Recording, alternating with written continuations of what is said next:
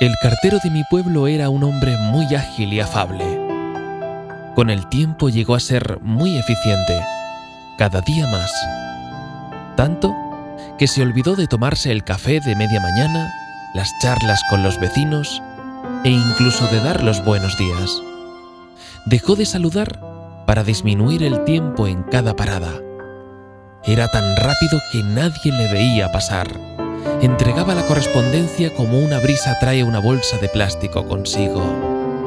Un día, el cartero falleció, pero nadie lloró su pérdida, ni tan siquiera sabían que era él porque se olvidaron de su rostro.